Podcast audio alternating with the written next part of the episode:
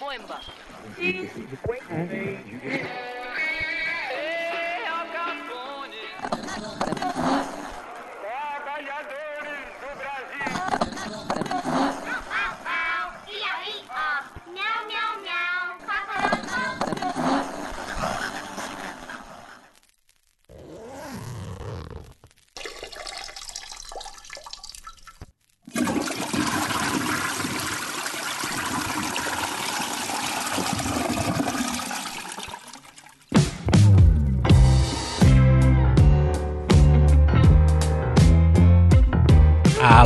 Senhoras e senhores, queridos ouvintes do WCast, estamos começando mais uma transmissão quarentenal, cada qual no seu canto, em cada canto mador, como tem de ser.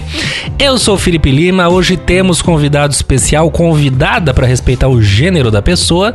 Daqui a pouco falamos dela, daqui a pouco falamos com ela, mas por enquanto vamos à velha guarda, vamos à mesa, à mesa diária do WCast. Cesarino, Cesarino quarentenal, como é que você tá, meu caro? Cara, eu tô em casa. né? É o que resta, né? É, estamos aqui na atividade, trabalhando bastante, cheio de, de, de rotinas para não tentar pirar a cabeça. Sim. E tudo em paz, tudo tranquilo. Sem, sem grandes novidades. Quer dizer, sem grandes novidades. Só temos um ministro da saúde novo aí, mas Pois é, né? É Aliás, eu não né? decorei ainda o nome dele. Não você já decorou, não? Nelson Teste, alguma É, coisa assim. a parte do Nelson é fácil, o difícil é o sobrenome. Sei lá, a Mandetinha foi embora, estamos aí, arruinados. gente declarar, aí o presida troca de novo. Pois é, mas tá bom. E. Mas que beleza, então todos bem, sobrevivendo mais uma semana, sem espirro, sem coriza, sem dor de garganta, é isso? É isso, sempre muito bem protegido, de cachecol e pantufas nos pés. Que maravilha, nada como um pescoço bem cuidado. E eu aproveito para falar com ele, que também diz que dá um passeiozinho ali, uma corridinha aqui. É o tipo de camarada que não tá respeitando a quarentena como se deve. Ah, é o Nenes, né? Fala, meu caro, como você tá? Vagabundo, né? Pois é, Tudo bem, queridos? Boa. hoje eu vi Boa. o, o Fábio Porchat, né, rapidinho, ele tá fazendo um monte de live, ele tá falando com aquela Márcia Goldschmidt. E ela ele falou que. Eu, eu peguei bem na hora que ele tava dando um esparrão do tipo, porra, cacete, eu tô em casa, eu tô ficando em casa. Sabe, é falta de respeito com quem tá ficando em casa, é falta de respeito com os médicos. Porra, sabe, acorda! É pra ficar em casa. Eu falei, porra, isso aí nunca tinha pensado. A falta de respeito com os trabalhadores, médicos, área de saúde, que estão se matando ali, pra não falar se fodendo, pra dar um pouco de, de- É. de dignidade a isso tudo. É a galera passeando no parque? Ele, no, no, no, no, no papo de segunda da semana retrasada, deixou escapar de que ele corre pelo bairro dele também, passa na frente do prédio da mãe dele lá. fazer tchauzinho na janela, ah, entendeu? olha aí, Vagabundo. hoje eu peguei ele dando essa prensa aí na, na, na live. Ele peguei bem nessa hora, eu não vi o que ele falou antes. Mas enfim, tudo bem, Neninhos, Agora, conte-me, conte-me tudo. Só em, minha, só em minha defesa que é, eu fico num raio de. Não dá 30 metros aqui do meu, do meu prédio. Quer dizer, dá um pouco mais, porque eu corro no quarteirão da frente. É, é só o quarteirão. Eu não cruzo com ninguém no caminho, ninguém. Uma alma penada que seja, não cruzo. Entendi, entendi, entendi. Como diz o Reboredo, Ah. amigo nosso, que vocês conhecem bem, ele tá louco pra vir Uhum. aqui, eu falo que não, a Valesca não quer. Ele falou, bom, você, tudo bem, sua quarentena então é só com a caixa do mercado, com o farmacêutico aí. Com ele você pode ficar quarentena, comigo você não pode. Eu Falei, pô, é verdade, né? Estamos todos na mesma quarentena. Mas você não eles pra sua casa, né, pô? Não, mas eu tô em contato com eles ali, eu sou um homem do mercado, que eu posso falar. Quando você É. volta da você não É. toma um banho? E tomo banho quando volto da rua? É, não. Não, imagina, mal Não, um banho por dia e olha lá. Não. Tira o sapato ali na porta, a roupa que você usou já deixa separado ali pra lavar e toma um banho, pelo amor de Deus. Não, não, não. vez você não toma banho? Não, não, eu tomo banho de manhã Claro, só. mas não é pra sair na rua, Questo. Não tem que sair na rua, então toda vez que sair você toma banho, você só vai Não, sair uma vez. exemplo, você- Você não vai vai tomar na banho uma vez. só um exemplo, vai na farmácia, comprou suas, suas coisas ali, chegou, tá no banho, esqueceu um item. Lascou. É, paciência, aí é planejamento. Não, não, de- eu troquei de roupa só o dia que eu fui no hospital. Aliás, serve aqui o depoimento, eu tive na segunda-feira, hoje é quinta, na Beneficência Portuguesa. Então, meu sogro fez um cateterismo, cara, impressionantemente vazio. Não tô dizendo com isso que, ah, que não tem crise, não tem nada, mas provavelmente a crise deve estar deve tá separada em, em UTI, em pronto-socorro. Eu entrei pelo hospital, entrada principal, fui no andar que eu tinha que ir. Mas na, na entrada, assim, na recepção, não tava aquela, aquela pandemia toda. Nada, tinha galera umas enfermeiras tirando. Não, tinha enfermeira tirando temperatura e. E pronto, assim, não. Não, não é na, na triagem. mesmo, Não, não, é não, na na, entrada na- na entrada mesmo, eles tiram sua temperatura. Eu tava com a Eu temperatura. sou frequentador assíduo da Beneficência Ah, é verdade, Ah, então. é? E, e eles estão fazendo um, um trabalho de comunicação aí exatamente falando para as pessoas evitarem de ir até lá. Não sei se isso é efeito disso que eles estão Uhum. fazendo. Também não é nada. Mandaram um e-mail, uma mensagem, alguma coisa assim, entendeu? De orientação. Você tá no mailing deles, é isso.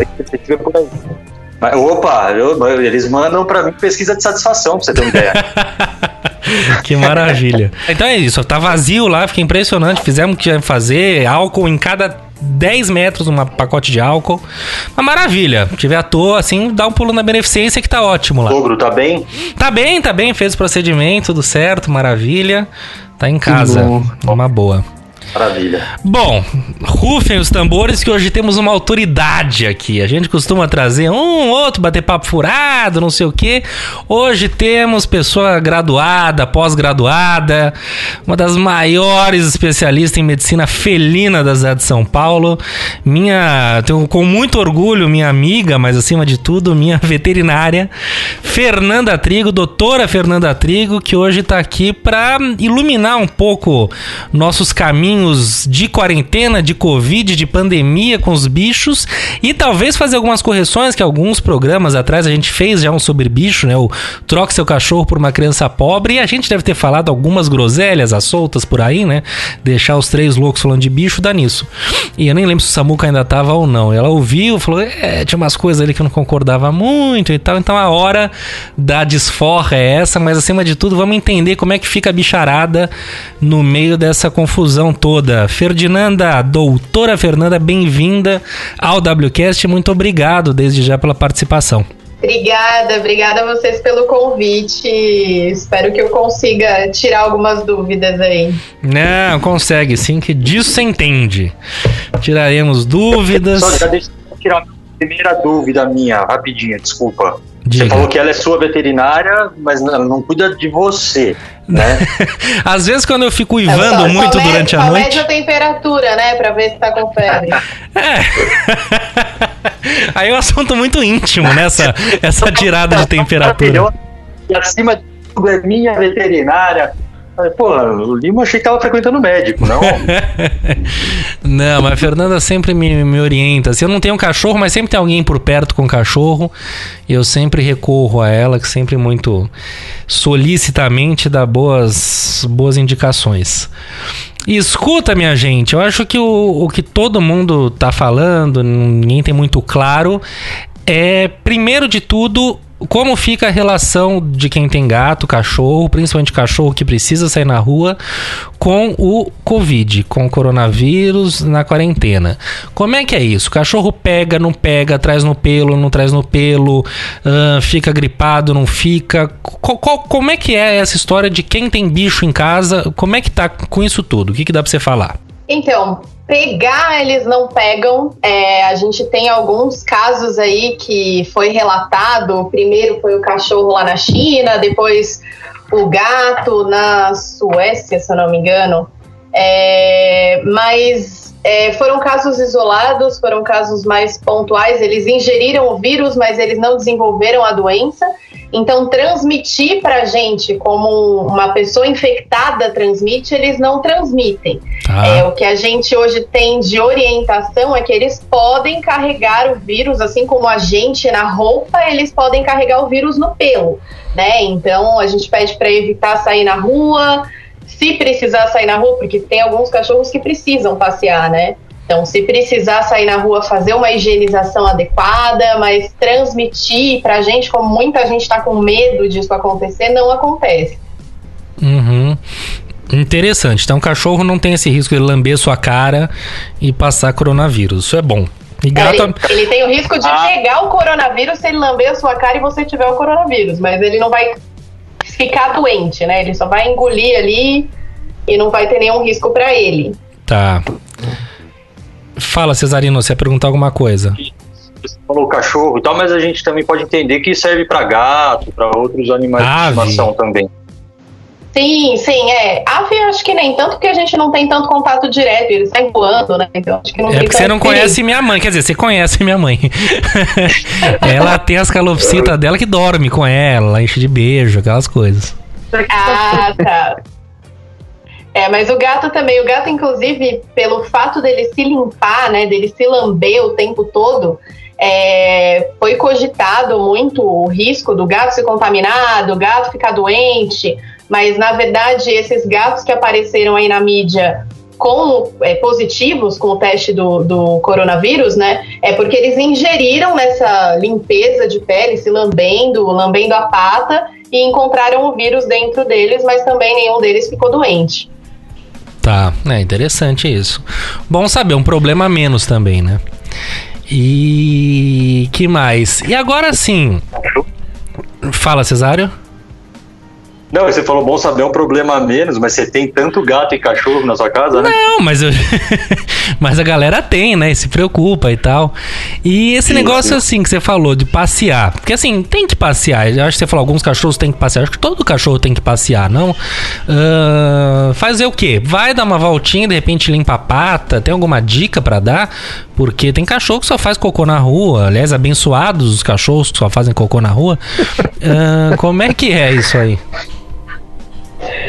Sim, tem que fazer higienização, principalmente a higienização mecânica, né? Então a gente fala para limpar as patas com lenço umedecido, já ajuda. É, e o ideal seria lavar com água e sabão a pata.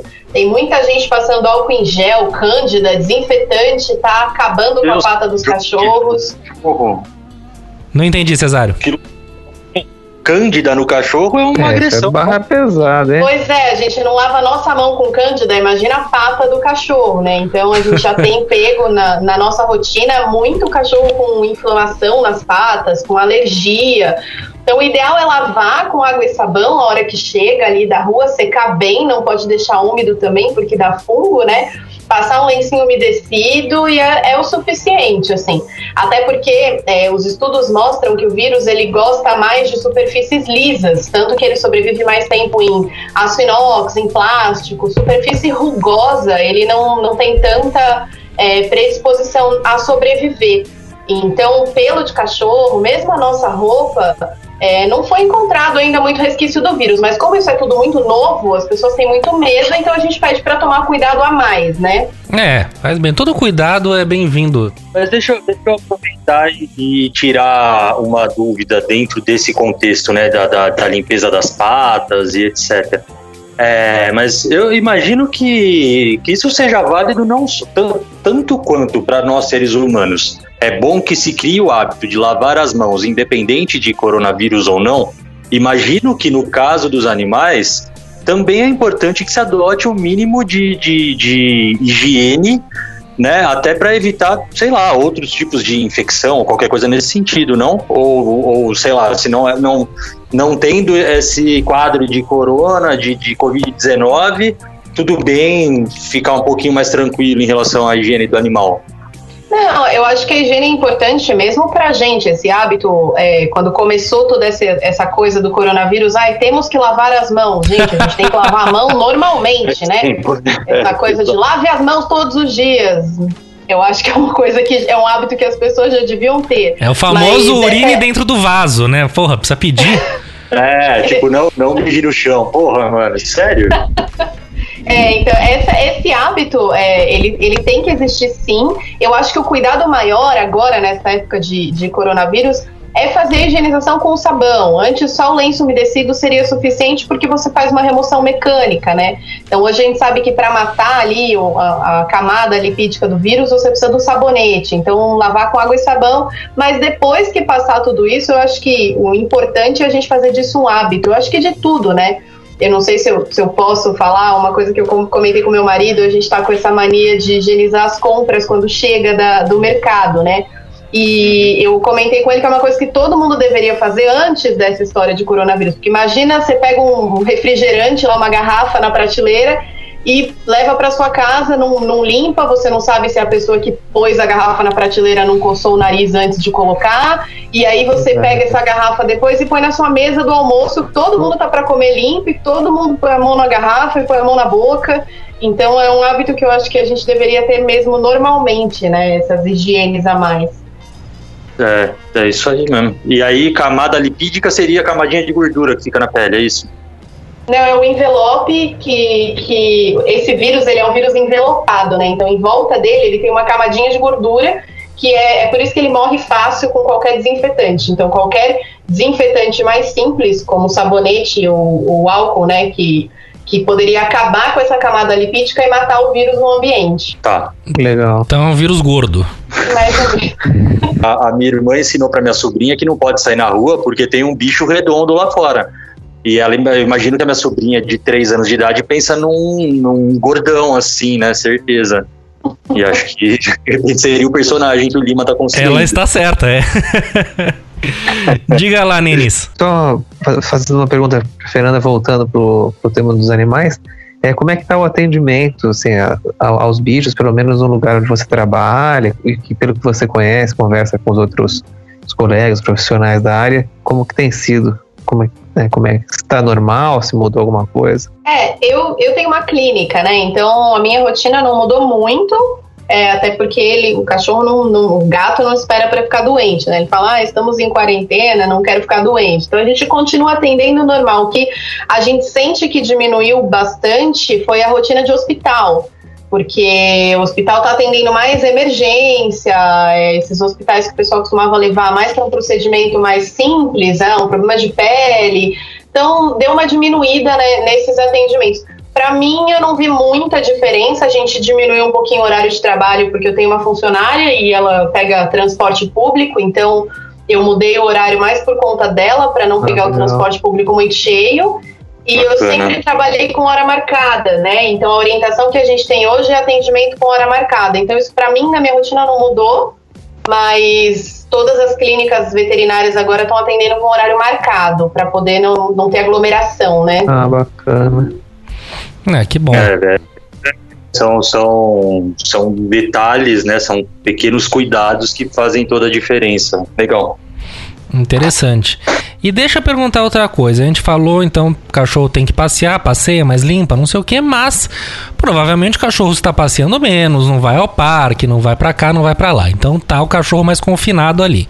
E cachorro confinado é um bicho complicado, então fica oriçado, fica agitado, se for filhote, pior ainda que, que a gente faz nessa hora? Durmonide, Lexotan? Qual que é a dica para quem tá enlouquecendo com cachorro? Acho que é pior que criança, porque criança você ainda faz uma coisinha, outro cachorro não tem muito para onde correr. É o gato, né? A gente fala do cachorro porque eu, eu tô mais familiarizado com cachorro, mas a turma tem gato também. Que, que, que gato é um bicho tranquilo por natureza, mas e aí? Faz o quê? Qual dica você pode dar? É, a gente tem bastante alteração de comportamento. Na verdade, eu vou te falar que o gato sofre mais do que o cachorro agora, porque o cachorro tá feliz que o dono tá o dia inteiro em casa. É, é isso que ele quer.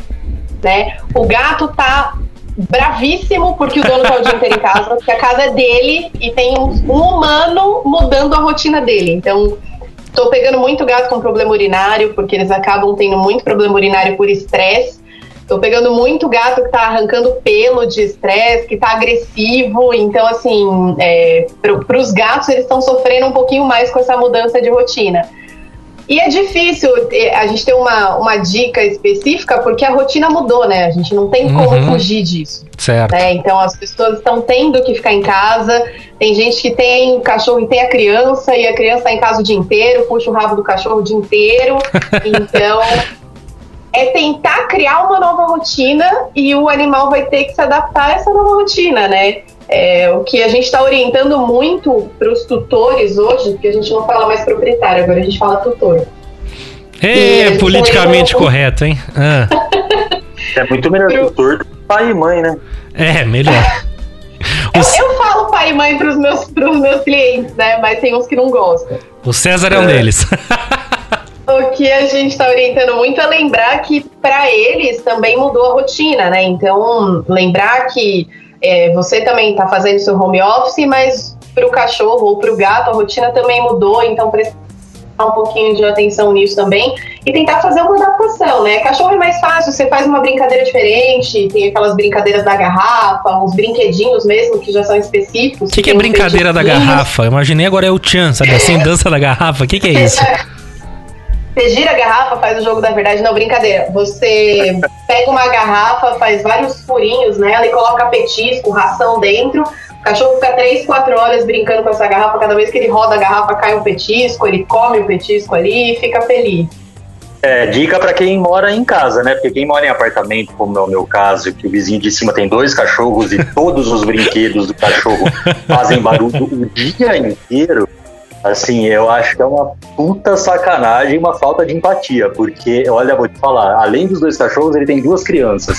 E, assim, ele, já é um velho, muito. ele já é um velho conhecido no WCast aqui, seu vizinho.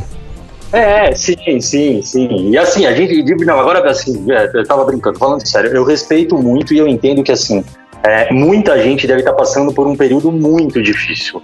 Tanto com. E, e, claro, não estou colocando no mesmo nível, tá? Mas assim, tanto quem tem filho pequeno, quanto quem tem animal de estimação, assim, cada qual na sua atmosfera, na sua seara, é, eu acho que tá, ah, que requer uma atenção um cuidado especial dos seus donos ou dos seus pais ou etc e tal. Mas eu acho que independente de estar em quarentena ou não, tanto ter um animal de estimação quanto ter filhos requer atenção, comprometimento, cuidado e dedicação.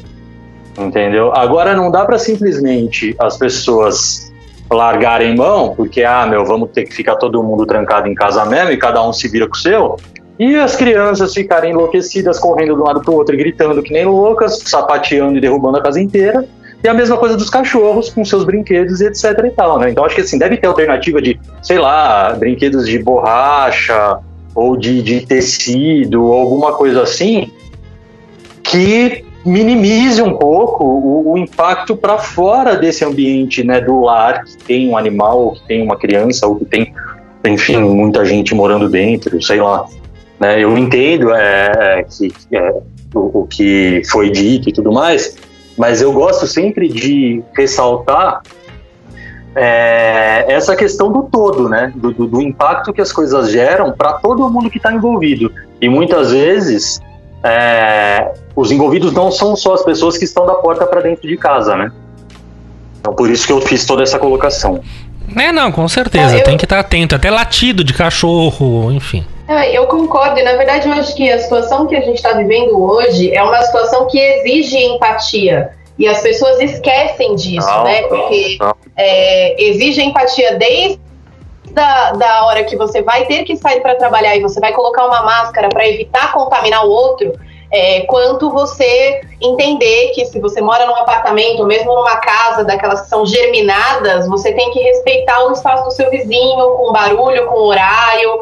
É, então, eu, eu concordo, existem sim alternativas, inclusive medicamentosas. A gente tem floral, homeopatia, que pode ajudar nisso. É, todos os veterinários, eu acho que estão fazendo lives e, e orientando os tutores da melhor maneira possível nessa, nessa fase. Mas eu acho que é, o mundo estava precisando de mais empatia e agora ela está sendo que tá meio que tem que ser goela abaixo das pessoas, né?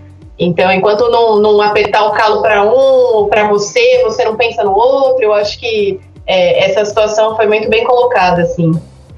É, e, e assim, eu tenho, eu tenho, sei lá, chego a ter dó até, porque é, nessa questão, tipo, eu, eu comentei isso, o Lima ainda brincou, né, que esse vizinho já é famoso e tal, porque eu já citei várias vezes é, alguns exemplos por conta dessa quarentena. Mas o que eu mais ressalto, que eu acho que é válido e que tem que mesmo ser dito como positivo, existe um diálogo, eu ligo, a gente conversa, eles nunca houve nenhuma discussão, nenhum bate-boca, nem nada. Mas já percebe-se que chegamos em um ponto em que eles falam, ah, tudo bem, tá bom e tal, desligam o telefone e tudo continua é, como se nada tivesse acontecido. Você, você voltou a E- ligar mais vezes? É, liguei semana passada. O mundo tava caindo lá em cima. Mas tudo bem, não é, eu acho que o ponto não é esse. O que eu queria dizer, só complementando tudo isso, é que é, concordo com tudo isso, que, que a doutora falou, e mas me dá dó do tanto das crianças quanto dos animais, porque eu acho que as pessoas, né, é, é um clichê também, mas a mudança tem que partir de dentro, né? E, e, nesse exemplo, por exemplo, se os pais não mudarem suas atitudes, as crianças vão continuar correndo, vão continuar gritando e elas não estão erradas. Elas são crianças, os cachorros é a mesma coisa. Entendeu? Tanto um quanto o outro estão ser orientados de alguma forma, estão ser educados de alguma forma. Né? Então, se não tiver alguém aí no papel, aí que eu acho perfeito essa palavra né, de, de tutor, né? Então, realmente exercendo esse papel de tutor, vai ser bicho solto, vai ser criança solta e sabe-se quem puder, né? Famoso bicho solto. É bem isso, é bem isso. É olhar, né, um pouco para dentro, para fora e para em volta, né? Não é só o seu umbigo. Eu não é? Pois é. Mas eu tenho uma, uma pergunta, mudando um pouquinho de assunto. No caso de quem mora em apartamento, tem muita gente, por exemplo, aqui no meu prédio é, é um condomínio com duas torres e, e, é característica ter bastante animal de estimação, porque o próprio prédio tem uma áreazinha ali para os pets brincarem. É, meu, se eu fosse criança, eu ia querer brincar ali, porque é, eu acho sensacional, assim, é super legal.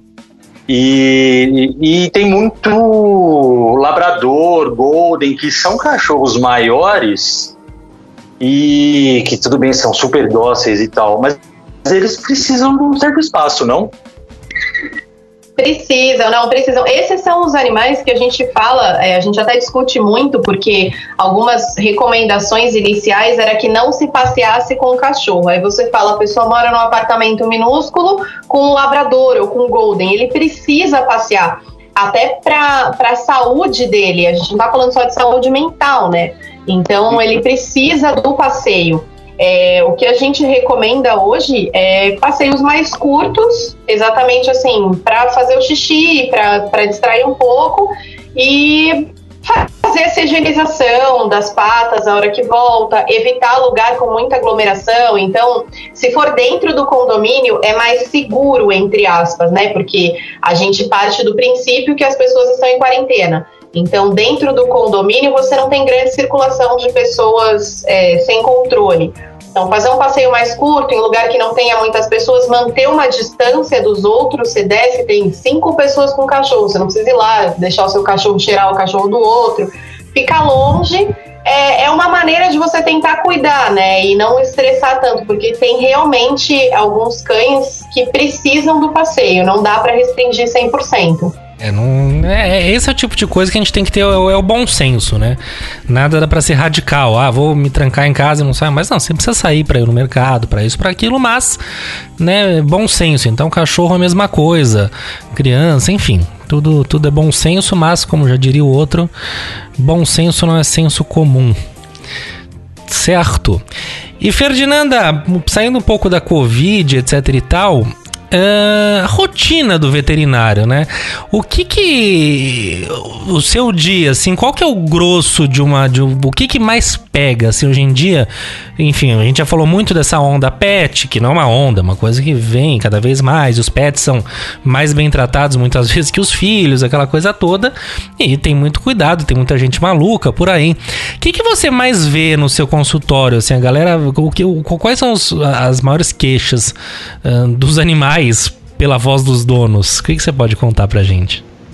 Olha, Lima, eu não sei se eu sou muito referência nisso, porque você sabe que eu sou veterinária do meio do mato, né? É verdade. Então, a, a minha clínica fica no meio do mato e eu tenho, assim, já atendi de cachorro com miase, que acho que é o seu preferido.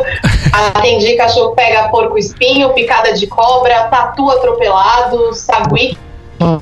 choque, então, a, minha rotina é um pouco diferente, acho que da rotina dos veterinários no geral. Mas, poxa, não sei te falar exatamente o que eu atendo mais. Agora é época de porco-espinho. Eu tô pegando muito cachorro que mordeu o ouriço. O, o, o porco-espinho? de picada de cobra. Quem é o porco-espinho? O porco-espinho, ele é um porco? É o ouriço cacheiro, o, o porco-espinho que a gente fala, o popular aqui. Ele é um pequenininho com... Pequeno, né? É, ele é bem bonitinho, na verdade. Ele é bem dócil. É que o cachorro tem o costume de colocar o nariz onde ele não é chamado. E ele faz um estrago bem grande. Eu morei assim, no interior e assim, também tinha cachorro, morava num, quase uma chácara, assim, era uma casa com terreno bem grande e também era próximo de sítio e tal. E, meu, era muito comum, assim, os cachorros, tanto de casa quanto da vizinhança, encherem de, de, de, de- de espinho na boca e você ia ver, foi mexer. Bem isso, né? Vai mexer onde não deve, né? Aí chama o veterinário, vem. Mas aí o porco-espinho morre? Não, não. Ele tem três É, camadas de espinho. Mas E- Caramba. É, ele tem três. É porque o espinho é um pelo, na verdade. Ele é um canudinho, até quando você mexe, é que ele é bem pontudinho, né? E ele não solta os espinhos como as pessoas pensam. É que o cachorro realmente coloca a boca e entra na boca de todos os jeitos. Ele tenta morder, mesmo sendo curado. E ele tem três camadas, e quando ele termina com essas três camadas, né? Porque é uma defesa, ele cresce de novo, porque é como um pelo. Ah, isso que eu ia falar. Então Mas ele então, é eterno. chegar ele, é, se a gente chegar bem perto dele, não, não, não, não existe o risco dele lançar isso, então. Não, não, ele não tem esse mecanismo de lançar o espinho. Só se você colocar a mão, ela espeta a sua mão e ele solta o espinho na hora que espeta, né? O mecanismo que ele tem é de se desprender esse espinho. Uhum. Mas não de lançar numa distância, como a gente vê às vezes em, em tirinhas, né? Em filme, enfim. Mas dá pra fazer carinho num porco-espinho? Olha, Começou. dá, eles, eles não são animais domésticos, então eles não são animais que esperam um carinho, abanam o rabo, nada disso. Mas ele, quando ele tá tranquilo, o espinho fica meio deitado. Eu não sei como explicar isso, assim. Ele Entendi. não fica ouriçado, né? Então você consegue encostar ali sem se espetar. Dá pra fazer, você pode tentar. Na verdade, não, né? Talvez, assim, eu acho que se o Lima se deparar com um porco espinho, vamos, vamos falar pra ele que é melhor. Não, Não dá ideia, né? Não, não pode. Então, não sei, pode. só- sei lá, sou eu, só quero, de repente, tentar Preservar um e- pouquinho, né? Eu vou domesticar um porco-espinho, Exato. vocês vão ver só.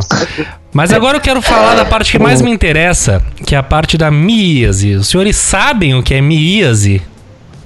Miase.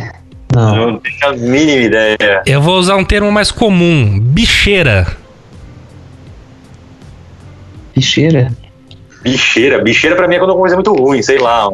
Puta, comprei um Eu não conheço celular isso, não. bicheira pra caramba, o negócio não funciona. Míase é o Bicheira seguinte...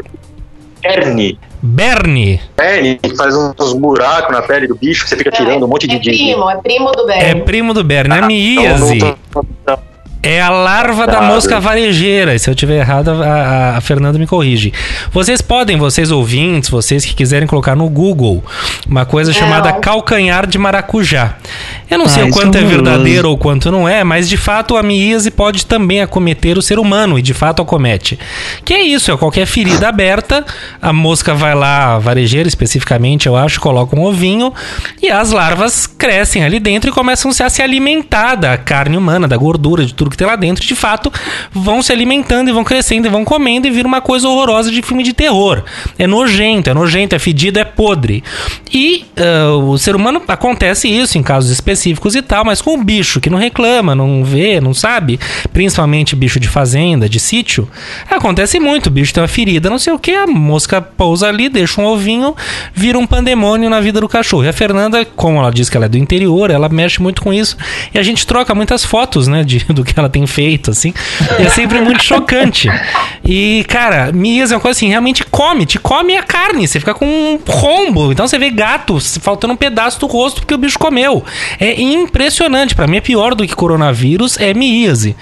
E a Fernanda lida com muita tranquilidade. Realmente tem que ir pegando as larvas, né, pe- pegada a pegada, e tirar e limpar. É isso, mas é podre. É uma coisa que me causa muita agonia. Eu acho muito surreal. No interior, no- no- no meu interior, onde eu cresci, no meu interior, não dentro de mim, mas no interior onde eu cresci, sempre tinha aquele cara que acha que conhece de tudo e etc e tal, e todo mundo acabava, ah, sei lá, o cachorro não tá bom, ah, leva pro fulano, lá na agropecuária, não sei o quê. E o cara tratava tudo, era, juro pra vocês, até em cachorro, tudo era ou Ivomec, ou que é lepecide, que é aquele que é roxo. É lepecide. É, então era tu, tudo era isso. Vou me arriscar falar que você comentou do Ivomec. É, um estudo in vitro, que in vitro não é em vivo, então eu vou, vou reforçar in vitro para que ninguém saia comprando Ivomec, mas um estudo in vitro mostrou que o Ivomec mata 95% dos coronavírus. Olha só.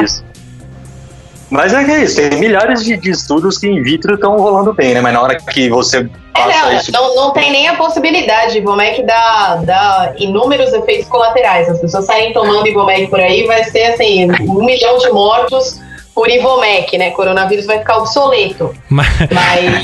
mas eu Mas aí adorei. você comentou tudo é Ivomec, eu, eu, eu falei até, o- até o coronavírus é Ivomec.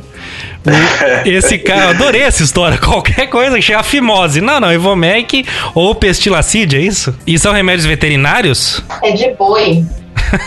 São remédios que a gente usa em boi, vaca, e que antigamente o cachorro não podia falar, não podia chorar, não podia fazer nada, então tacava tudo. Inclusive, na mesma linha do Ivomec e do Leprecide, é o óleo queimado e a creolina, né? Nossa. Porque Também, você pega tá. uma ferida grande com miíase, que já tá com as larvas preferidas do lima ali comendo tudo, que já deve estar doendo, você bota um pouco de creolina, que dói menos ainda, e tá com óleo queimado, para terminar de fazer o serviço. Então, é, antigamente era assim que tratava as famosas miíase. Que Nossa, horror. Mas Pô, assim, eu-. Sandra, deixa eu perguntar. ah, você acha que nesses casos, assim, de verdade, assim, eu falei zoando e tal, mas é, é, quando eu era moleque no interior, era isso mesmo, assim, não- as pessoas não tinham o hábito de procurar veterinário, né? Levavam para esses caras da, da, da agropecuária que trabalhava lá 20 anos e de alguma forma ele acabava dando alguma assistência ali. Você acha que isso de alguma forma contribuía ou muito mais atrapalhava? Assim, chegava, você chegou ou chega, não sei, para você hoje casos de animais que passaram por mãos de pessoas que acham que entendem alguma coisa e quase, sei lá, mataram ou pioraram muito mais o quadro do bicho? Olha, muito. é, no, no- no caso, respondendo a sua primeira pergunta, é, contribui, no caso específico da miíase, né, da, da bicheira, contribui porque o Ivomec serve para isso, então ajuda bastante. Por mais que eles é, fizessem meio que de uma maneira empírica, é, hoje a gente sabe que o Ivomec contribui. Existem outros remédios melhores, mas o Ivomec também contribui. Mas o que a gente tem muito hoje como um inimigo, além do Dr. Google, nessa questão de é, automedicar ou de de repente é, ir atrás de uma outra pessoa e não do veterinário é a rede social, né? Hoje em dia, receita de Facebook para tratar doença é o que não falta. E uma pior que a outra, tratar uma virose com quiabo cozido, sabe? E as pessoas acreditam firmemente que o quiabo vai funcionar. Tanto que uma das brincadeiras que a gente tem entre a classe é que para tratar o coronavírus é só comer o quiabo lá cozido todo dia que vai ajudar, né? Que é isso que a gente vê muito. Tem uma amiga que também é médica veterinária, ela conta uns casos absurdos barra engraçados aí de gente que o cachorro, por exemplo, comeu a droga da pessoa ou engoliu alguma coisa completamente aleatória, assim, não sei nem dar um exemplo. Aí queria saber se você tem alguns casos desses assim, engraçados com, com finais tranquilos pra, pra contar pra gente. De preferência. É. Ou finais trágicos também, estamos abertos aqui É, a não, tudo. tem, tem até um programa, não sei se vocês conhecem com essa questão de comer, tem um programa na National Geographic, eu acho, que fala o que o meu cachorro comeu. Ah, é? que mostra só esses casos. Teve um bulldog que comeu 28 chupetas.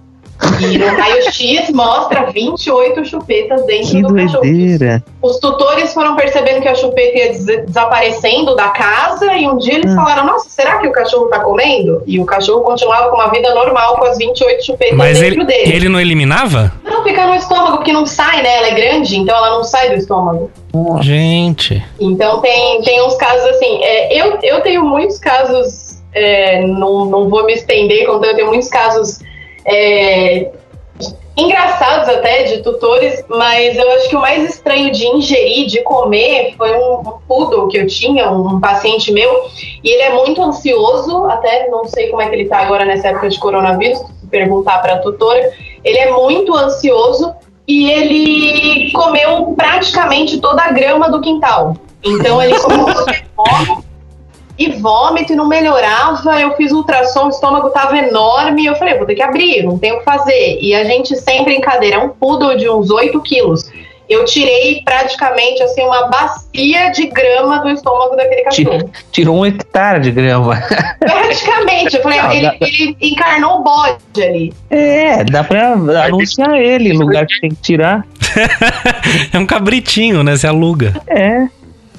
Foi, ele Mas comeu bastante. existe uma, uma. Aí que tá, né? Não sei se é lenda, mas eu também ouvia muito que, ah, cachorro que tá comendo grama é porque não tá bem do estômago. Faz algum sentido isso? Não, faz. Eles comem pra, pra melhorar a digestão, porque aumenta a ingestão de fibra, mas tem um limite do quanto ele pode comer, né? Não só comer o quintal inteiro Olha. pra falar, estou ruim do estômago, vamos acabar com o quintal.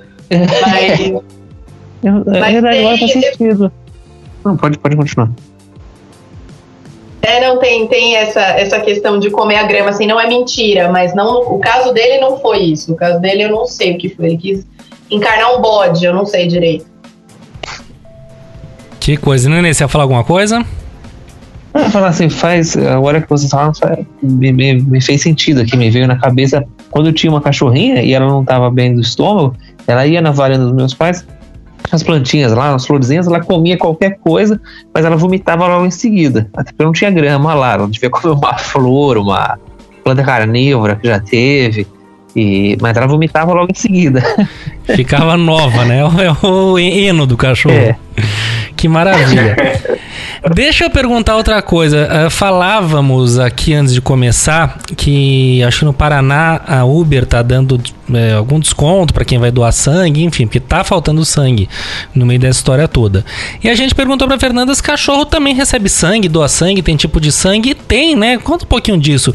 Existe doação de sangue? É legal mandar o cachorro doar sangue? Como é que é isso? Não, sim, tem sim. É, é bem importante, inclusive, que as pessoas tenham consciência disso e levem o seu cachorro para doar sangue, porque os bancos de sangue veterinários dificilmente têm bolsa disponível. É, as pessoas acabam não lembrando a- a- que o cachorro também pode doar sangue. Ele tem que ter um peso e uma idade específica, então tem que ter mais de um ano, no mínimo 25 quilos, de 1 a 8 anos, né? No mínimo 25 quilos, tem que estar saudável, vacinado, vermifugado, não ter nenhuma outra doença concomitante. A doação ela é feita tranquila, não precisa sedar o cachorro, você consegue coletar ali em 5, 10 minutos. O cachorro tem que ter um temperamento bom também, não pode levar um Rottweiler agressivo pra gente coletar o sangue que não dá certo. É. Coleta o nosso sangue, não dele. Mas vem cá, e o- essa bolsa, Ah, não, mas então, mas o cachorro, 25 quilos pra doar sangue. Cachorrinho pequeno, então, de apartamento e tal, não pode doar sangue. Não, não, não. Porque a gente precisa de um volume, né? Uns 400 ml. E aí eu não consigo tirar isso, senão o cachorro seca. Não, não consigo. Tem que ser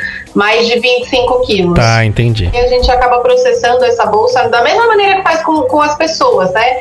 E uma bolsa ajuda dois, três, quatro cães, né? A gente faz todo o processamento igualzinho é na medicina humana. E o cachorro, ele tem tipo sanguíneo, que nem o nosso, O positivo, A mais, O menos. Tem, mas são muitos tipos sanguíneos. Hoje a gente ainda não tem tipado exatamente é, é, os cães. Então, no caso do cachorro, a gente acaba fazendo só um teste de compatibilidade do sangue do cachorro que vai receber e da bolsa, e a gente faz a transfusão. Agora, gato, ele já tem três tipos sanguíneos, já são tipados, e aí a gente consegue é, saber exatamente qual é o tipo sanguíneo e pedir a bolsa correta. Entendi. Interessante, interessante. E não existe, não dá pra usar sangue humano no cachorro, né? Isso se chama xenotransfusão. Existem alguns trabalhos, não de sangue humano, é, até porque uns trabalhos na época da guerra que se falava de usar sangue de cavalo em humano. Né, fazer essa xenotransfusão aí num- numa emergência, porque o cavalo tem um volume sanguíneo muito grande e é teoricamente relativamente fácil de você coletar. Mas não, a gente não pode usar sangue interespécie, não, não, não tem nenhum benefício. É, tem uns riscos grandes até e não tem nenhum benefício. Então vamos evitar, pessoal. Isso, né? Não, não façam isso. Um- Mas deixa eu perguntar, Fale. faz para suprir essa demanda? Porque eu também não sei, né? Porque é um universo do qual eu não faço parte, né? Talvez quem seja mais ligado a esse mundo pet e tal, né? Ouça mais sobre isso. Mas eu particularmente, é, depois de mais velho, não. Mas eu sempre tive cachorro também em casa, é, de pequeno porte, grande porte, enfim. E eu nunca ouvi ou, ou vi alguma campanha ou propaganda ou qualquer coisa nesse sentido É, nem eu. incentivando a levar seu animal para doar sangue. Verdade, né? É da, que supre essa demanda. É, hoje os bancos de sangue eles são abastecidos muito por canil e por gatil, né? Então é, tem já os, os animais que são tipados, já tem uma- uma- os gatos tipados e os cachorros que já vão com uma frequência para doar o sangue. Para os tutores, né, que, que são as pessoas mais individuais, é, realmente é uma coisa que é pouco divulgada. É, algumas pessoas têm medo porque ah, vai furar meu cachorro, vai fazer mal para ele, vai tirar o sangue dele. Outras pessoas não sabem mesmo, né, que podem ir doar o sangue, que não vai ter nenhum custo. Isso realmente é pouco divulgado. O gato é um pouco mais complicado, porque o gato, além dele precisar ter peso, precisa ser um gato de uns 5 quilos, a gente tem que anestesiar o gato para tirar o sangue, porque ele não deixa. Então, vai ser mais, é mais complicado para o dono do gato falar, não, pode anestesiar meu gato, tirar o sangue. Então, quando a gente precisa e não tem bolsa, a gente acaba indo atrás de um doador. Né? Eu procuro com os meus clientes, mando mensagem, falo, alguém tem um cachorro grande, alguém tem um gato grande que possa vir doar sangue, e a gente faz a coleta ali na hora para poder fazer a transfusão. Mas isso é, muito, é pouco divulgado mesmo. É, e quem quiser, quem tem cachorro, gato, enfim, quer doar, quer participar, quer fazer a diferença, procura quem, faz como, qual que é o lugar de referência pra isso? A gente tem bastante banco de sangue em São Paulo. É, o Hemovet é um dos mais conhecidos. A gente tem o BS Vet, é, que é o banco de sangue veterinário. As faculdades, é que agora estão fechados, né? Os hospitais de faculdade, mas também a INB tinha banco de sangue, a USP tinha banco de sangue. Então, é, se você colocar lá no Google é, banco de sangue veterinário, vai aparecer inúmeros bancos de sangue. Todos eles aceitam doação e não tem custo. Os exames do seu cachorro são feitos gratuitamente, hemograma, teste de PVFelv no gato, relíquia no cachorro. Então é bem legal, assim, é, é rápido e você pode ajudar. Então acho que procurar os, os bancos de sangue ou mesmo a clínica veterinária e se cadastrar. O que eu faço com os meus clientes, eu tenho um caderno com cães que poderiam são possíveis doadores. Então, numa emergência, eu entro em contato com aqueles clientes e falo, ó, oh, tô precisando de sangue, posso usar o seu cachorro? Tá, tá ok? Então, deixar ali meio que em stand-by uma listinha também ajuda bastante. Interessante receber uma ligação dessa. Preciso de sangue. Já tá tanto da parte do cara que tem o cachorro que se disponibiliza, né, a estar ali nessa lista. Legal, não, bacana. Pra ela também poder contar pra essas pessoas, né? É, Sim. é isso. Quem não tem cão, caça com gato, com perdão do trocadilho imediato. Eu queria fazer mais uma pergunta. Vai lá, vai lá, vai lá. Muda um pouco, eu não sei também se tem muito a ver, tá? Vocês podem falar, nossa, não, não tem nada a ver. Mas é uma curiosidade que surgiu até por essa questão, de, né, ela comentou dos hospitais universitários, é, da dificuldade, etc e tal, e sei lá, coincidentemente veio na minha cabeça, é, é, primeiro, como é, se existem políticas públicas para tratar de cachorros de rua, cachorros abandonados, e se existe uma, sei lá, uma explicação lógica para que no Brasil tenha tanto bicho abandonado, em outros países, em países mais desenvolvidos, é, é mais difícil. Sei lá, por exemplo, é, eu passei, já passei pela Inglaterra, França, Alemanha, é difícil você ver cachorro de rua. Não existe esse cachorro de rua, sabe? Ou se vem algum gringo pra cá, ah, meu, o que, que esses cachorros estão fazendo aqui no meio da rua? Ah, esse é cachorro de rua. Mas como cachorro de rua? É, é difícil eles entenderem, né? E aí, é, é, meramente, tudo se resume a uma questão cultural mesmo, né? Por que, que existe esse desequilíbrio? O que, que eles fazem que a gente não faz ou o que, que a gente faz que eles não fazem? É, eu vou responder sua pergunta ao contrário. Vou responder primeiro a questão dos cachorros de rua e depois a parte do, do sistema público, é, que são algumas polêmicas. É, na verdade, assim, a gente tem uma questão cultural no Brasil, porque infelizmente é, lá fora, mesmo o controle de zoonoses que, que existe lá fora, nos Estados Unidos, na Europa, é muito melhor do que o que a gente tem aqui no Brasil. É, e mesmo o que a gente tem no Brasil, os que tentam fazer algum trabalho decente estão saturados, porque o brasileiro tem uma cultura de transferir responsabilidade, né? Então, ele não vai castrar o cachorro, nos Estados Unidos é obrigatória a castração, aqui não é. Então ele não vai castrar e quando tiver filhote ele amarra num saco, joga na beira do rio e alguém passa e pega ou morre. É, infelizmente essa é a nossa realidade. Quando é gato joga dentro do rio ainda, né? Que é para ter certeza de que não vai enfim, então a gente tem a questão cultural, infelizmente, ainda tem um abandono muito grande é, aqui no Brasil. E lá fora também, em alguns países, a gente tem uma temperatura, um inverno muito cruel, né? Então alguns animais não sobrevivem na rua é, em temperaturas muito baixas. Então é, a gente pega alguns países da Europa, mesmo alguns lugares dos Estados Unidos, que eles fazem, é, eles até recolhem e levam para algum lugar específico esses animais de rua, é, exatamente para que eles não morram à míngua com essas alterações de temperatura. Né? Eu acho que tem, tem isso é, é mesmo, mais ou menos o mesmo esquema de moradores de rua que a gente tem muito mais aqui do que lá, porque lá eles têm muito mais abrigo, é muito mais possibilidade para eles, e aqui no Brasil a gente infelizmente não tem, né? Não sei se eu tirei a sua dúvida assim ou se não adiantou nada o que eu falei. Não, adiantou sim, adiantou, é. claro, claro. É, não, nunca tinha parado para pensar muito nessa questão de política pública mesmo. Eu imaginei que tivesse um pouco dessa questão cultural de, de assumir responsabilidades, né? E uma frase que também é, é, um clichêzão, mas que eu acho que é sensacional é aquilo, tipo, é, animal não é, animal de estimação não é presente, né? Então essa coisa de uhum. você comprar presente para alguém, você tem que ter muita certeza que aquela pessoa tá querendo aquilo, né? Ela tá esperando por aquilo. E às vezes é aquilo, né? Não, compra porque a criança tá doente, então vou comprar um cachorrinho para distrair. Mas esquece que esse cachorrinho vai durar, sei lá, vai viver 8, 10 anos, né?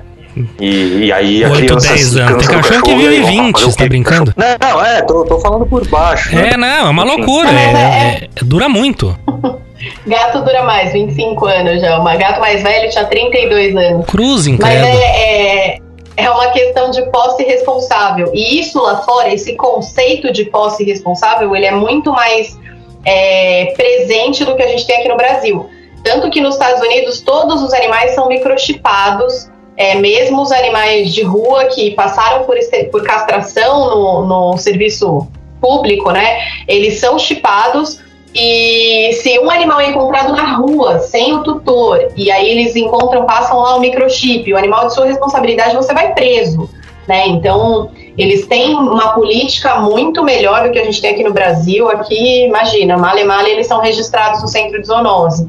Então é, é, muito também uma questão cultural, né? E, enfim. É, tem aquilo não só a parte da responsabilidade da pessoa, né, do senso de responsabilidade, e se não parte disso, pelo menos parte do medo dela ser punida, porque sabe que vão encontrá-la se ela fizer alguma coisa é, irresponsável em relação a ser um animal, né?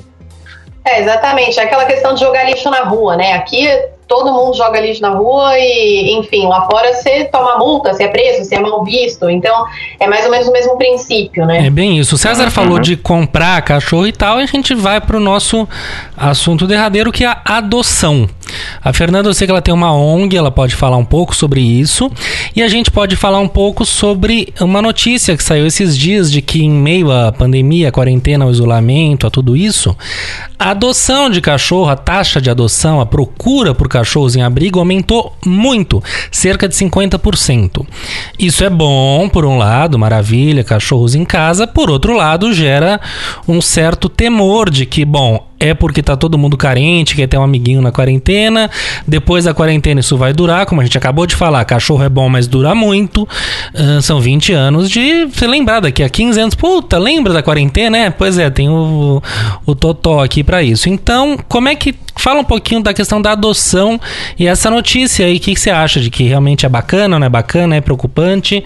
O que pensar antes de adotar e fala da sua ONG. É, a gente acho que entra no mesmo conceito de posse responsável, né? Eu acho que independente da, da demanda aumentar, as ONGs e protetoras independentes, elas continuam seguindo o mesmo critério é, e a gente, quando vai doar um animal, a gente tem que fazer uma entrevista. E isso é muito mal visto por algumas pessoas, porque você às vezes tem que ser até um pouco invasivo. Ah, onde você mora? Quantos cômodos tem na sua casa? É, Para a gente tentar entender o perfil daquele adotante e se ele realmente vai ser um adotante que vai ter uma posse responsável, né? E nesse meio a pandemia, muitas pessoas estão em casa, ah, agora é o momento da gente adotar. Eu acho que tem o lado bom, muita gente está fazendo isso porque já estava pensando que queria adotar, e aí muita gente faz isso quando tira férias, então tá aproveitando e falou, eu tô em casa, agora é o momento, eu vou adotar um cachorro, um gato, ou um cachorro e um gato. Né? Mas também tem algumas pessoas que estão fazendo isso por impulso. Eu acho que principalmente com cachorro, quando passar tudo isso, eu acho que vai aumentar um pouquinho o abandono. É um medo que eu, eu particularmente tenho. Eu atendo muita ONG, muita protetora. É, é, eu acho que quando passar esse boom dessa pandemia, as pessoas voltarem à rotina, vai aumentar a taxa de abandono, infelizmente, né? Espero que não, mas eu acho que vai acontecer sim. Eu trabalho na Ginomoto e a marca MIDI de refrescos é, é do grupo Ginomoto, né? E, e, e, um dos sabores dele, eles têm uma parceria com a ONG Amparo Animal. E eles fizeram uma ação ano passado, juntos lá no prédio da Ginomoto, que também teve um, um, um, Não sei se é feira de adoção, que é o termo correto, enfim, não sei, mas teve lá um, uma ação de adoção. E, e foi quando eu tive conhecimento dessa prática de adotar a pessoa que está querendo, é, tá querendo adotar um animal, né? Se realmente essa pessoa está apta. Depois eles entram em contato mais vezes com a pessoa, mesmo depois que ela já adotou, para saber como é que tá, conforme o caso, até eles é, recolhem, né, pegam, trazem o cachorro de volta, enfim. E eu achei sensacional, sabe? Eu acho muito legal, porque não é só o adotar pelo adotar, né? E também demonstra um comprometimento e uma seriedade da ONG também, né? Que eles não estão só querendo passar bichinhos para frente, não, eles querem que realmente aquele cachorro também esteja num ambiente bacana e, e, e seja feliz, né, de alguma forma. Eu acho muito, muito bacana esses. Todo, é, é, é quase que uma burocracia, vou colocar bem entre aspas, mas que eu acho que faz todo sentido. É, isso é bem, bem legal mesmo, assim, dessa, dessa entrevista, é, porque infelizmente as pessoas ficam bem ofendidas, mas infelizmente, assim, o que, que a gente vê? Eu, eu posso falar pela ONG, não, não tanto como veterinária, mas quando a gente resgata um animal, ele passa é, por inúmeros processos até ele estar tá apto à adoção. É, eu posso falar do último caso que a gente resgatou, foi uma gata que foi atropelada, comia lixo e ela chegou para mim com o olho para fora, mandíbula fraturada e estava assim há mais de 10 dias numa caixa de transporte. Então essa gata sofreu muito, ela chegou bem agressiva e depois ela foi ficando mais tranquila, foi aceitando melhor. A gente fez a cirurgia, tudo foi tratando. E para escolher um dono para essa gata, a gente precisou escolher muito bem, porque é uma gata que já sofreu muito. Então a gente não quer que ela seja devolvida, a gente não quer que ela sofra de novo, não quer que ela saia na rua. E eu acho que é isso que toda ONG, toda protetora pensa, né? Esse bicho já sofreu muito, cada animal tem uma história individual para contar, então por isso que tem que ser essa seleção tão tão certinha, assim, tão chata. Tem ONG que tem gente que reclama, né? Que ah, não doa para ninguém. É, porque realmente essa posse responsável e ainda mais com essa individualidade de cada, cada pet que é resgatado, né? Eu acho que isso é bem importante. E o, o até para a própria pessoa que às vezes acha que está apta e acha que ah, não é o momento, e aí tudo isso provoca uma reflexão também na pessoa e fala: opa, peraí, nossa, eu acho que não sei, talvez não seja a hora. Sei lá. Não, sim, muita gente desiste no meio da entrevista. Fala, não, eu, eu conversei com meu marido, a gente acha melhor não pegar agora, porque a gente sempre pergunta, vocês têm tendência a viajar? Com quem que vai ficar o bicho? Aí ou a pessoa fala, eu quero adotar para o meu filho. Aí a gente fala, o seu filho hoje tem 10 anos, quando ele entrar na faculdade, ele ainda vai ter esse animal. Vocês vão cuidar quando ele for para a faculdade? Né? Então a gente tem que ser realmente assim muito Longo criterioso né? com é, com, com isso. E aí as pessoas desistem, né? Muito bem, minha gente. Podemos dar prosseguimento. Alguém quer mais alguma dúvida com a Fernanda? Questão de coronavírus. O que, que vocês têm a dizer? Ah, da minha parte, acho que foi excelente, né? Já esclareceu mais claro várias... que a água. Falamos até de. Como é que chama o bicho que você falou lá, Lima? Ouriço? Ouriço não. Porco espinho, É, lá. Não, a gente desceu às profundezas da medicina veterinária. Foi uma maravilha. Sensacional. Só agradecemos a contribuição e a aula que tivemos. Exatamente. Fernanda, só É, ah, antes da gente encerrar, eu queria que você falasse um pouquinho da sua ONG, qual o nome, onde o pessoal acha. Assim, é, eu atendo, eu, eu faço parte de uma ONG que chama Projeto Ron Ron, é, Ron Ron com M de navio e M de Maria no final.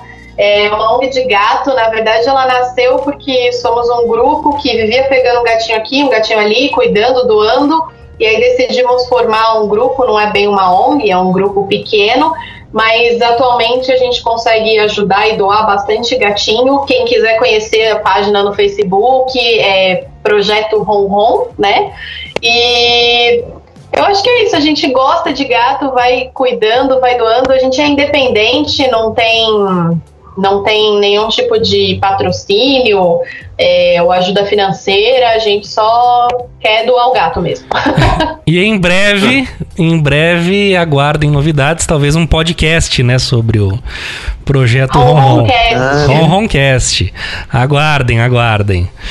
Vamos lá, minha gente. Ferdinanda, vou convidar você a ficar com a gente aqui mais um pouquinho. A gente vai fazer um papel lixo, um folha dupla. A gente volta para as dicas e você dá uma dica, pode ser? Pode, pode. Queria agradecer vocês pela oportunidade. Adorei participar, foi muito bom. E desculpem se eu falei muito tecnicamente. Não, você é sempre excelente. O prazer é nosso começo eu achei que, nossa, ia ter que o tempo inteiro perguntar o que, que era isso, o que, que era aquilo, foi super didática, né? Foi excelente.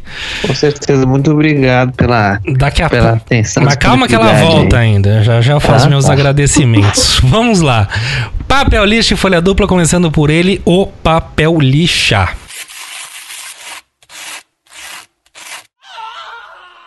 Papel lixa de hoje, 16 de abril, quinta-feira, demissão do ministro da Saúde, Luiz Henrique Mandetta, um dos poucos homens a funcionar no governo Bolsonaro. O homem tinha 66% de aprovação, ante 27, salvo engano, do, do, do presidente meio à pandemia. Foi demitido hoje por mil razões, por discordar da abordagem bolsonarista da história, isolamento vertical, isolamento social total, enfim, ele deu uma no domingo ele deu uma entrevista no, no Fantástico, absolutamente batendo de frente com o presidente, o que eu acho maravilhoso, mas é uma quebra de hierarquia e ficou muito difícil se manter no cargo. E, enfim, hoje ele foi demitido. É triste, porque ele é um cara que estava segurando a onda. Se a gente está vivo até hoje, era mais ou menos pela liderança dele. E então nos preocupa. Agora o Nelson Taik, se eu não me engano, o Nelson Taik é um médico que vai assumir. Teixe, não é isso? É, Teixe. Nelson Teixe, é. a pronúncia é Teixe mesmo. Eu, eu vi é que eu vi na, no, no, no, no, jornal falando Taike. Eu li aqui, escreve-se é, Teixe. Mas enfim, até a gente vai ouvir bastante esse nome. Até semana é, que vem a gente chega a uma conclusão. E a história é essa, então. Adeus, Mandetta obrigado por tudo e é uma pena que ele tenha saído no momento desses. Demonstra mais uma vez a molecagem do governo Bolsonaro, que é o que a gente pode esperar, né? No meio de uma confusão dessa, trocar o líder da, da, da, da, da saúde, que é a pasta mestre nesse momento, mas esse é, o, esse é o nosso país, esse é o nosso governo.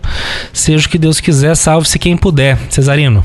Cara, é, eu acho que é aquilo também, né? Vou chover no molhado, mas é uma puta demonstração de ego e vaidade, né? Porque sim, sim. Esse, é, esse novo ministro também não conheço, a gente até conversou rapidinho hoje à tarde, né? Pô, nunca ouvi falar e tal, eu também.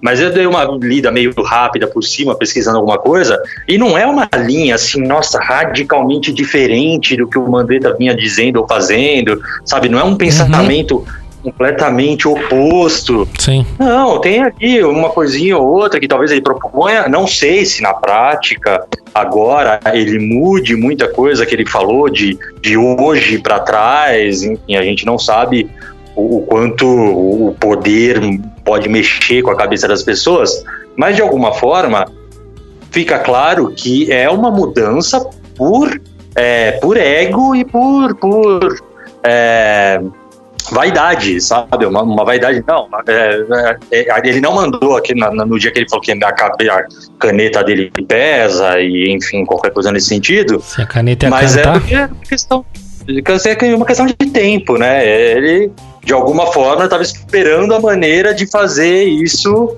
É, é, que isso iria acontecer, né? E o próprio Mandetta também começou, ao invés também é, de de repente mostrar uma submissão, e eu não estou falando de certo ou errado aqui, tá? Ele poderia ter adotado um perfil mais submisso, falar, não, veja bem, não é muito, não tem nada a ver, não é isso, o presidente tem toda a razão, Mas não, ele manteve, e aí sim é uma, uma opinião pessoal minha, que eu acho sensacional, ele manteve ali a postura dele. Exatamente. Eu acredito nisso, eu acho que tem que ser assim, assim, assado. É, E não é muito questão de opinião, né? Não é gosto pessoal, é uma orientação mundial, né? A Organização Mundial da É, Saúde. Exato, indo, indo junto com, sei lá, 95% do que está se fazendo no mundo inteiro.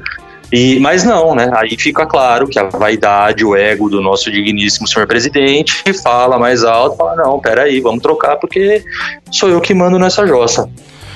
Muito bem. Seja o que Deus quiser. Folha dupla.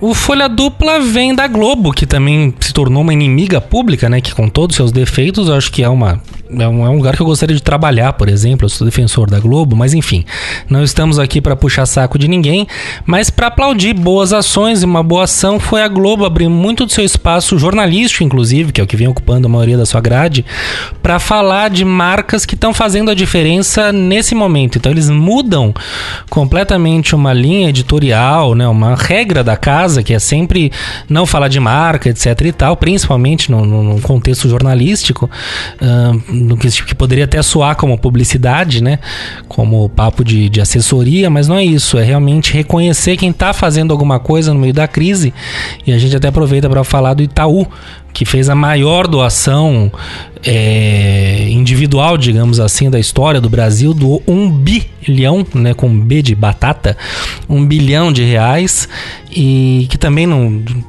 Com uma empresa que lucra tudo que essa gente lucra, não é também nenhum absurdo, mas é, né? É um valor considerável e é digno de aplauso, independente de qualquer coisa. Então é isso. Então, aplauso para Globo e para Itaú. Bom, antes de mais nada, eu acho assim, como a gente também falou antes de, de começar o programa, é, também concordamos né, que ganham rios, já ganharam rios de dinheiro às custas de muita gente fazendo empréstimo e se matando para ter que pagar, e financiamentos, etc. Mas, de qualquer forma, não tinha obrigação nenhuma, né? Talvez uma obrigação moral, mas legalmente não tinha obrigação nenhuma de, de tomar uma atitude dessa e de adotar essa postura, né? Estou falando do Itaú, no caso, dos bancos, etc. Então, acho que é louvável, e não só eles, mas tudo que tantas outras empresas vêm fazendo, como o Magazine Luiza, como os outros, os outros bancos, é, o próprio Nubank também já apareceu, é, esse novo quadro, né, quase que um quadro dentro do Jornal Nacional, que chama Solidariedade SA, é, eles já abriram o quadro falando isso mesmo, ó, nós na Rede Globo temos uma postura de nunca falar nenhuma marca por uma questão de linha editorial, etc e tal, mas como a gente acredita que se trata de um momento diferente e as empresas têm feito um movimento muito grande para tentar contribuir de alguma forma, nós estamos aqui colocando esse quadro dentro do programa chamado Solidariedade SA, onde nós vamos trazer casos de empresas que estão adotando medidas e comprom- assumindo compromissos que contribuam para combater de alguma forma eh, essa pandemia. E aí ali eles vão citando, né? Cada dia eles trazem eh, casos de empresas que estão tomando ações que contribuam para combater tudo isso. E é louvável, né? Eu acho muito interessante. Não, com certeza. Muito bem, Nenê. Quer complementar? A minha opinião sobre isso, é o que vocês falaram, é muito louvável e tudo, mas eu tava pensando sobre doações ho- hoje de manhã até. É, nos últimos dias eu fiz a minha, a primeira vez que eu fiz a minha declaração do imposto de renda, né? E para as empresas também é muito bom isso, porque reduzem o imposto no ano que vem, né? O que eles vão pagar no ano que vem sobre o que eles receberem esse ano. Talvez muitas das empresas vão, vejam um- um- uma diminuição nos lucros esse ano. Mas ainda assim, qualquer coisa que for pagar menos de imposto é vantagem. Então une o útil agradável, né? É, eles Sim. doam, quem precisa recebe e eles também pagam menos imposto ano que vem. Todo mundo sai, é uma relação ganha-ganha, né? Todo mundo fica É, feliz. eu É, Tem, tem essa relação em alguns casos que o Nenê está dizendo, Aham. mas é, eles vêm ressaltando que em muitos dos casos é realmente doação do lucro líquido, não é abater imposto, Ah, tá. é, é de, de fato botar ali Ah. a imposto e pagar, entendeu? Talvez É até isso paguem mesmo. imposto em cima dessa doação. Em cima da doação, é, pois é. Não, se for isso, é, pô, aí não é nem Sei. é até um nível Eu tô assim. falando bem, bem generalizado, tá? Não sei dizer Uhum. se a tal empresa assim, tal empresa é assado. Mas eu ouvi isso é, assistindo esse quadro dentro do Jornal Nacional. Longe de Não, mim então defender. É só pra Uhum. esclarecer. Não, perfeito, perfeito. Muito bem, muito bem, meninos e meninas. Vamos agora às diquinhas. E de hoje. WC Indica. Ah, eu tenho uma sugestão. Já que hoje falamos de animais de estimação, eu acho que nada mais justo do que o Nenê começar com as dicas. Eu acho que é- essa é a relação perfeita. Seguindo a nossa lógica de todo programa que não existe. Bom, minha dica de hoje, vocês vão dar uma condenada de novo, vão falar que é, é uma barrinha de cereal? É o cacete que é. Mas eu descobri nessa quarentena que é pra se distrair mesmo, né? Um joguinho maravilhoso. Eu vivo em busca de bons jogos de celular e é muito difícil de achar. Mas aí um amigo meu me recomendou isso. É, eu, jo- eu tava jogando com ele antes mesmo de começar a gravação aqui. Ou seja, aquela coisa que você pode jogar com seus próprios amigos e não com, com um vagabundo que você não conhece. Mario Kart Tour. E é. Cara, é o Mario Kart de quando a gente era mais novo no celular. E é maravilhoso. Mas não é maravilhoso. pesadíssimo? Faz- É. Não é pesadíssimo, mas ele bebe uma bateria boa. Ah, Então, a mi- a minha, minha queixa é só com relação à bateria. Mas pluga ali o fio do, do, do telefone, o fio do carregador no, na bunda do celular e joga à vontade. Acabei de jogar, eu, meu amigo e a namorada dele aqui. Então é, pô, é fantástico. pô, cara, é Mario Kart fantástico. Tour, é isso? Mario Kart Tour, isso mesmo. Cara, é o Mario Kart do, do, do, do Nintendo. É da Nintendo. Então você tem que criar uma conta na Nintendo pra poder, poder jogar. É coisa séria. Não é brincadeira, não. Coisa séria. Eu acho que é só um E- passatempo, né? Imagina, não. É papo sério. Faz carreira. Interessante, É isso, Mario interessante. Mario Kart Tour na sua loja de apps. Certo? Ferdinanda, está com a gente ainda? Você tem alguma dica pra dar? Tô, tô sim. Ah, eu não sei, eu acho que eu podia falar de um site que é o único site que eu tenho acompanhado nessa época de, de coronavírus, que é um site que chama The Good News Coronavírus, não sei se vocês conhecem. Não, mas precisamos E- conhecer pra poder enriquecer o nosso folha dupla aqui. É, ele é um site que é um site que ele só fala coisas boas nessa época de coronavírus. Então, toda quanto é reportagem boa que saiu sobre um tratamento ou sobre diminuir a contaminação, sobre coisas boas com relação ao coronavírus, eles reuniram nesse site. É thegoodnewscoronavirus.com. É, é, até brasileira, bem, bem interessante, é onde eu tenho entrado ultimamente, porque nessa época de pandemia eu, tô evitando ver as notícias que é ou é fake news ou são coisas que deixam a gente mais triste, né? Exato. The Good News Coronavírus. Excelente, porque é isso mesmo, né? Tanta, tanta coisa negativa, tanta notícia ruim, tudo tão carregado, né? Pois é. Que é bom a gente ter ali alguma coisa que nos dê um ar de esperança e concreto, né? Não só a esperança no sentido de estar longe de alcançar algo, mas um, um- um- algo palpável, né? De coisas boas que estão acontecendo em meio a tudo isso. Com certeza, muito bom, muito bem. Bom, eu vou à minha dica. Minha dica é também é um clássico, digamos assim. Eu tenho ouvido muito jazz. Tanto na quarentena quanto eu tenho me posto um pouco esse desafio de, de ouvir jazz, uma coisa que eu sempre nunca entendi bem, aquela coisa complexa, mas tive sempre um gostado do que significa, gostar do cenário, aquela coisa, porra, nos 60, 50, um ambiente cheio de fumaça, homens de terno, e, enfim. Sempre me agradou o jazz, né, a bebida, a fumaça, enfim. E Miles Davis, que é o clássico dos clássicos, e eu também gosto muito de disco de vinil, etc e tal, e eu me dei de presente há algum tempo o disco mais icônico dele, que é o Kind of Blue, de 59, e eu, é um disco, assim, eu acho é o disco número um de quando você fala em jazz, é o disco mais famoso, melhor, mais bem conceituado. E é um disco que eu indico para vocês de quarentena. Ah, mas não gosto de jazz, não sei o que, mas permitem. Jazz que realmente é complicado, é chato, é cansativo. Mas esse disco, de ponta a ponta, ele é uma aula, é uma graça, é uma delícia. E, é um, e você sabe que você tá ouvindo um clássico, você tá ouvindo uma coisa que puxa a vida. Eu tô ouvindo Kind of Blues do Miles Davis, caramba, sabe? Eu, eu sou capaz.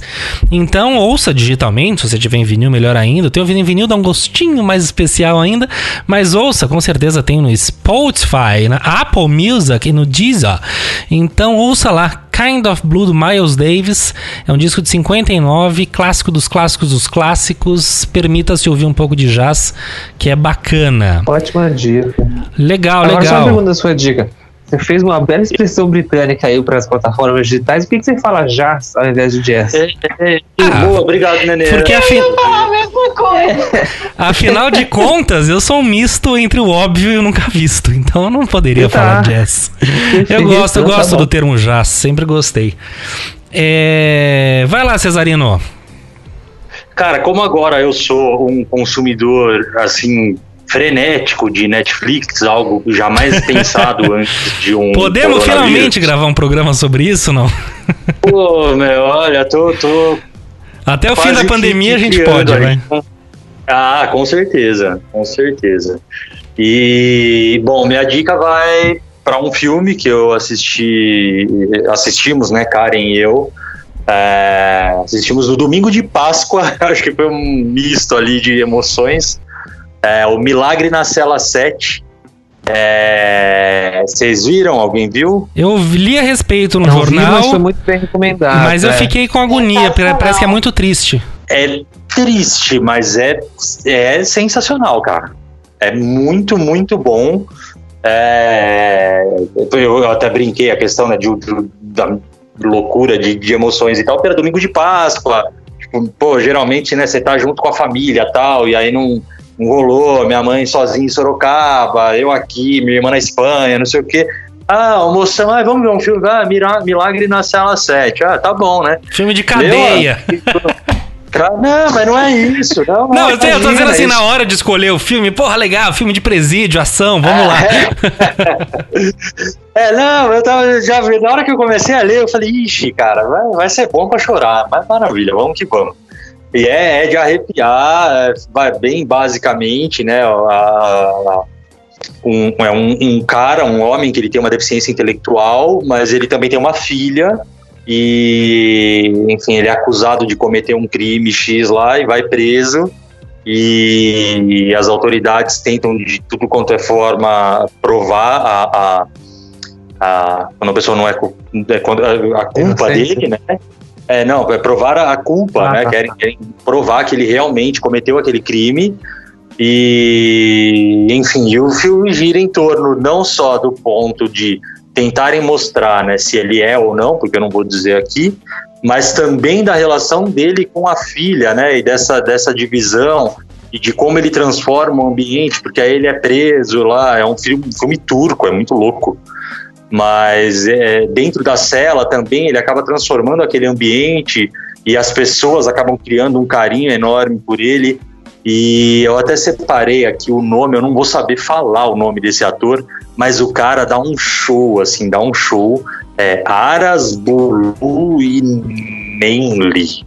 Enfim, X. Falei só pra ter registrado mesmo.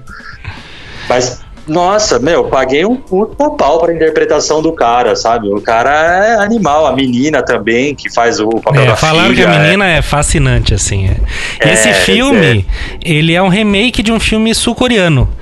E que o original. Eu, eu é-. É, o original parece que era um pouco mais bem-humorado e tal, e esse ele é pra tocar no coração mesmo, né? Mas É, não, vamos ver é, se eu tomo coragem. Tem, tem seus momentos engraçados e tal, mas não é a pegada, não é humor, não. É drama dos dramas mesmo, raiz mesmo. Mas vale muito a pena, cara. Milagre na Cela 7. Vão com força que, que é muito bacana. Um Muito. filmaço. Muito bem, muito bem, muito bom.